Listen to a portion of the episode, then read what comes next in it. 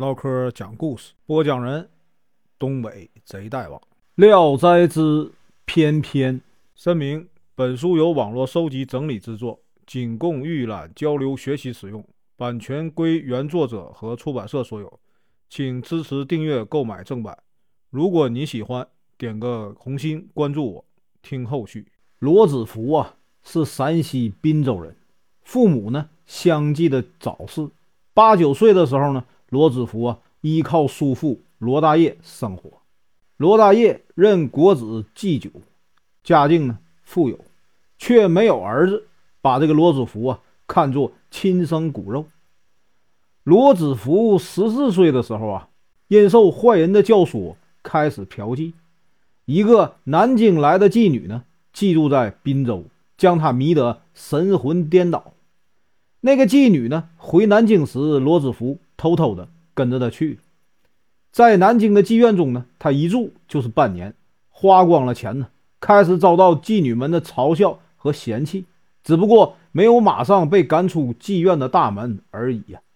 不久呢，他又得了梅毒，下身呢溃烂发臭，肮脏的脓液弄得这个床席啊到处都是，他终被啊赶出了妓院。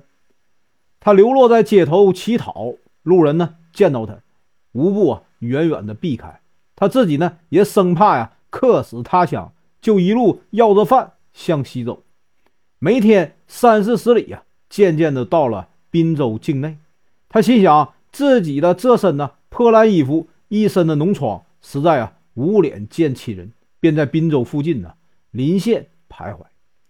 见天黑了，他就想去山中的庙里安身。正走着，他遇见一位啊十分美丽的女子。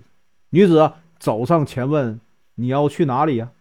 罗子福啊就如实的说了。女子说：“我是出家人呐，住在山洞里。洞里呢有地方可以让你住下，也不必呀害怕野兽。”罗子福啊高兴的随他去了。来到深山中啊，只见有一个山洞。洞前呢有一条溪水，溪上架着石桥，离桥几步远的地方呢还有两间呢石屋。进屋一看，里面光线很好，不需要点灯。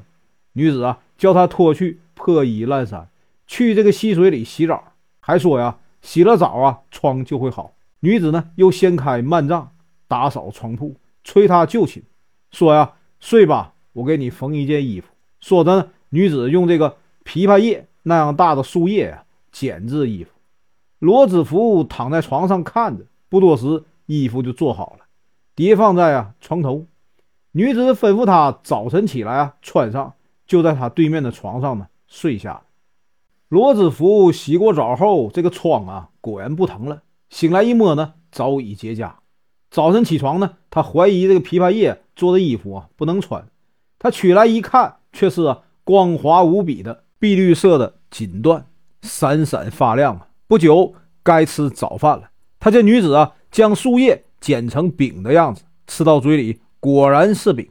他见女子呢，又捡了鸡和鱼，煮熟之后呢，和真的一样啊，美味可口。屋角上还放着一瓮啊好酒，随时可取来喝。少了呢，女子就撇溪水啊灌进去，以作补充。罗子福在这住了没几天，病呢。全好了，他向女子求欢，女子说：“你这个浪子啊，才呀安下身来，又生妄想。”罗斯福说：“这是为了报答你的恩德。”于是两人呢同床共眠，相亲相爱，十分的快乐。一天呢，忽然有一个少妇笑着进来了，对女子说：“呀，偏偏呢，看把你的小鬼头快活的，什么时候做成的这桩好事？”偏偏忙起身迎接。也笑着说：“原来是花城娘子来了，这么长时间不见你，今天是什么风把你吹来了？生了儿子没有啊？”少妇答道：“又是个小丫头。”偏偏又笑着说：“呀，看来呀，花城娘子是只会生女儿，为什么不带她来？”花城娘子答：“刚把她哄睡着了。”于是大家呢坐下一同饮酒。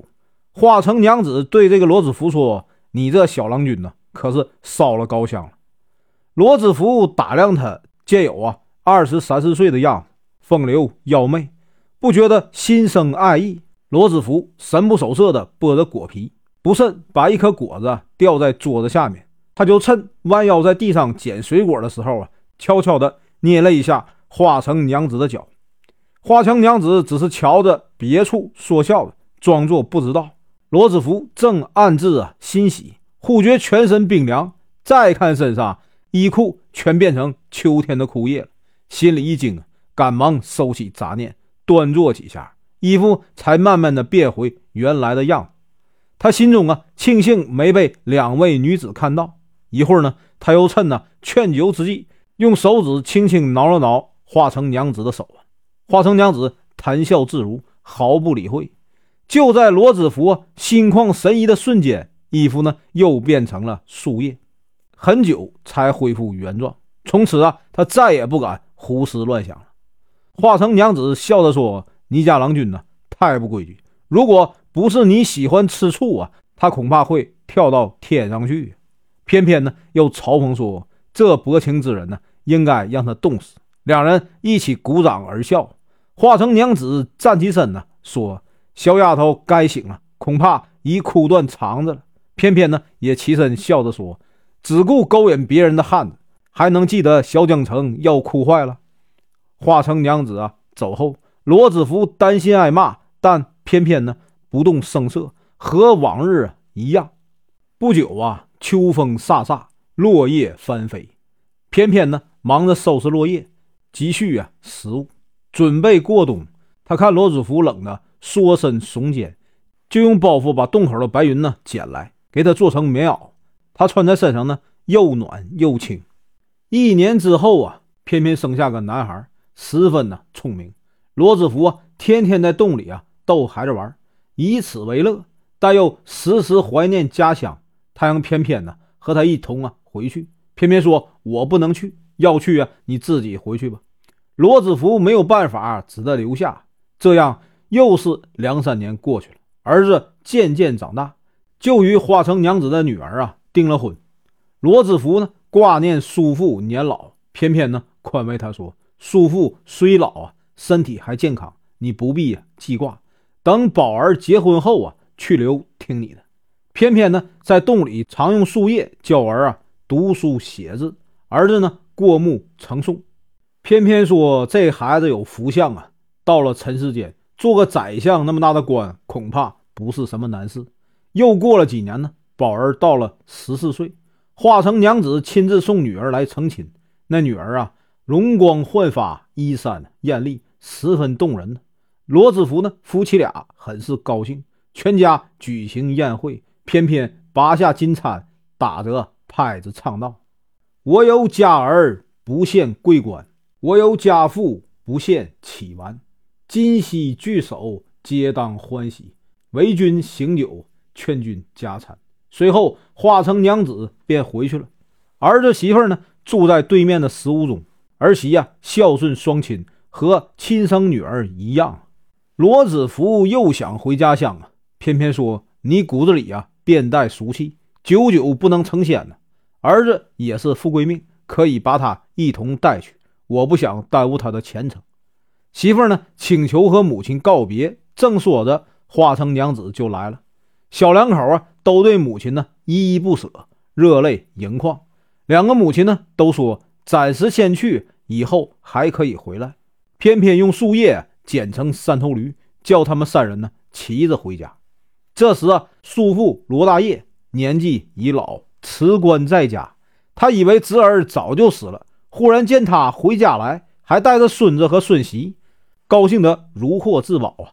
进门后，他们各自都看到自己身上的衣服啊，都是芭蕉叶，就用手扯开它，里面呢，棉絮也变成了白云，飘上了天。于是他们换了衣服。后来罗子福呢，思念翩翩，同儿子媳妇儿一道进山寻访，只见遍地黄叶，洞口呢已呀迷失不见，只好含泪还家了。意思是说，偏偏呢，花城娘子大概是仙人吧？他们以树叶为食啊，以白云为衣，多么神奇呀！但在闺房中调笑亲热，生儿育女啊，又与人世间有什么不同？山中十五年，回家后虽然没有啊丁令威画鹤归来，城郭如故，人民非的变化，但再入深山，白云弥漫，洞口淹没，没有踪迹可找。看这景观，真和汉代刘晨阮肇入山重访仙女的光景差不多。本文结束，感谢观看，请听后续。